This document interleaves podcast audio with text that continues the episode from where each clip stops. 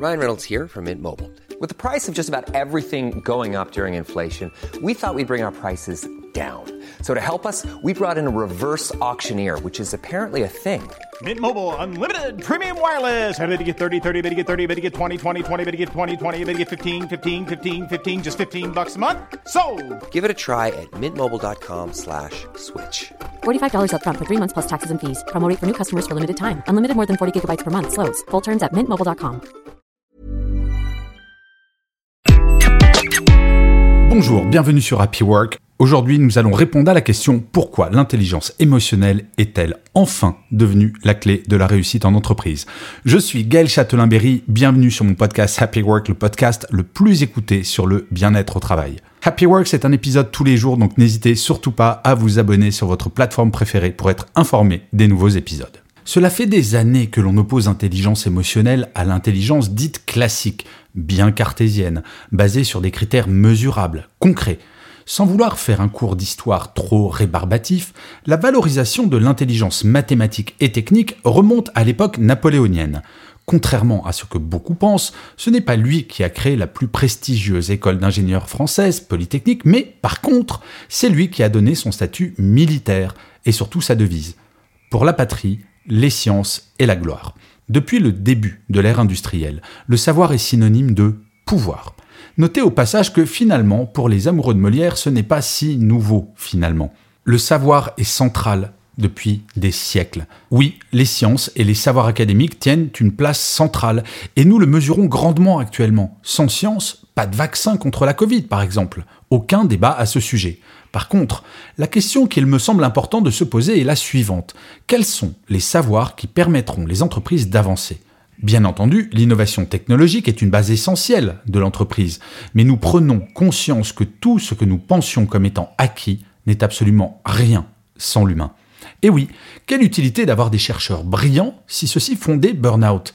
Pourquoi recruter des gens talentueux et techniquement pointus dans leur domaine s'ils démissionnent au bout de quelques mois? La gestion des ressources humaines retrouve avec la pandémie ce pourquoi elle a été créée, la gestion de l'humain dans toute sa complexité et notamment ses émotions. L'intelligence émotionnelle, c'est cette intelligence qui permettra aux entreprises et à ses salariés de gérer des situations complexes comme celle par laquelle nous sommes en train de passer.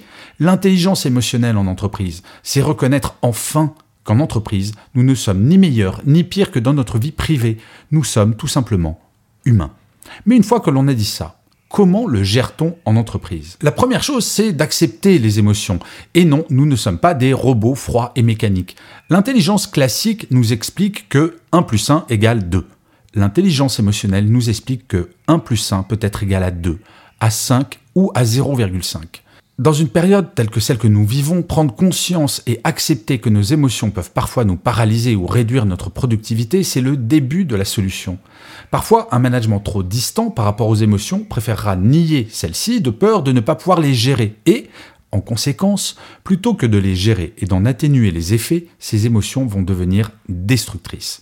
Imaginez un seul instant que les salariés ont traversé la période du Covid sans aucune émotion, d'aucune sorte, c'est non seulement se voiler la face, mais c'est risqué, pour ne pas dire dangereux. Plus de 40% des salariés français sont en détresse psychologique au moment où je vous parle. C'est tout de même énorme, et donc il est fondamental d'intégrer l'intelligence émotionnelle dans le quotidien des entreprises. Avant de vous donner le deuxième point, j'aimerais vous citer Georges Braque qui disait J'aime la règle qui corrige l'émotion, j'aime l'émotion qui corrige la règle. C'est intéressant parce que cela nous montre vraiment que l'émotion peut avoir plusieurs utilités.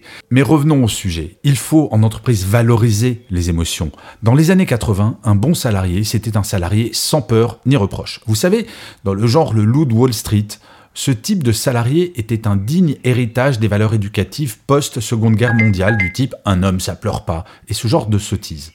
Lorsque l'on parle des émotions, ce sont souvent les émotions négatives qui nous viennent à l'esprit. Mais n'oublions pas les émotions positives qui ne sont pas toujours valorisées en entreprise, voire pire, sont repoussées. Célébrer les victoires est important. Célébrer les défaites ou les angoisses ne l'est pas moins. Parler de ce qui va et de ce qui ne va pas, et dans les deux cas, essayer d'en tirer du positif pour préparer un avenir meilleur, c'est ce que cette période nous apprend.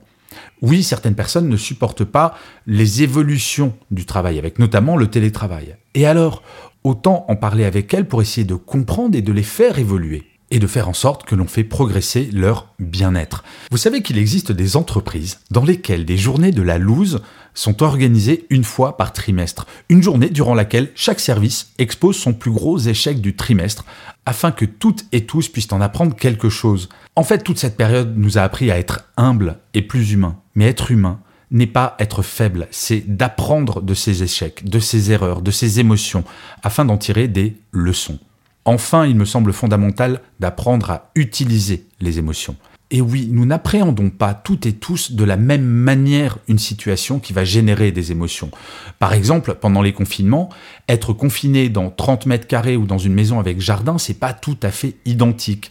Ou alors, encore aujourd'hui d'ailleurs, faire des visios quand on est abonné à la fibre optique ou quand notre débit internet est digne de celui des années 90, l'expérience n'est pas tout à fait la même.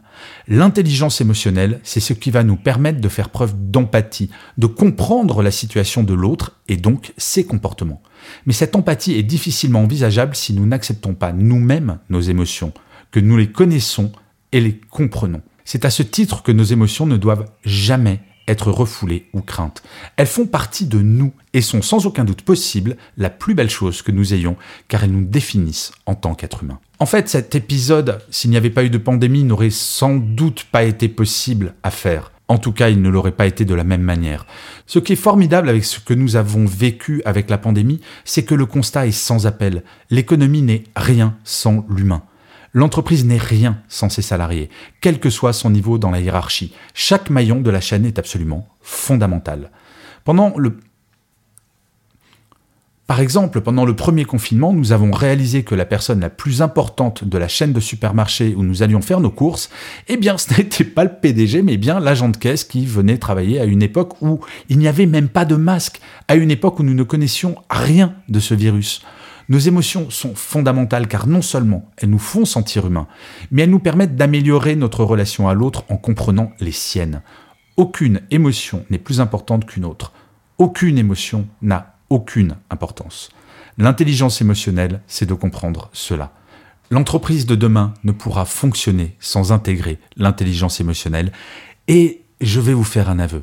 Je trouve que c'est une excellente nouvelle. Et je finirai cet épisode comme je finis certains en lisant l'un de vos commentaires laissés sur l'une des plateformes d'écoute ou de visionnage.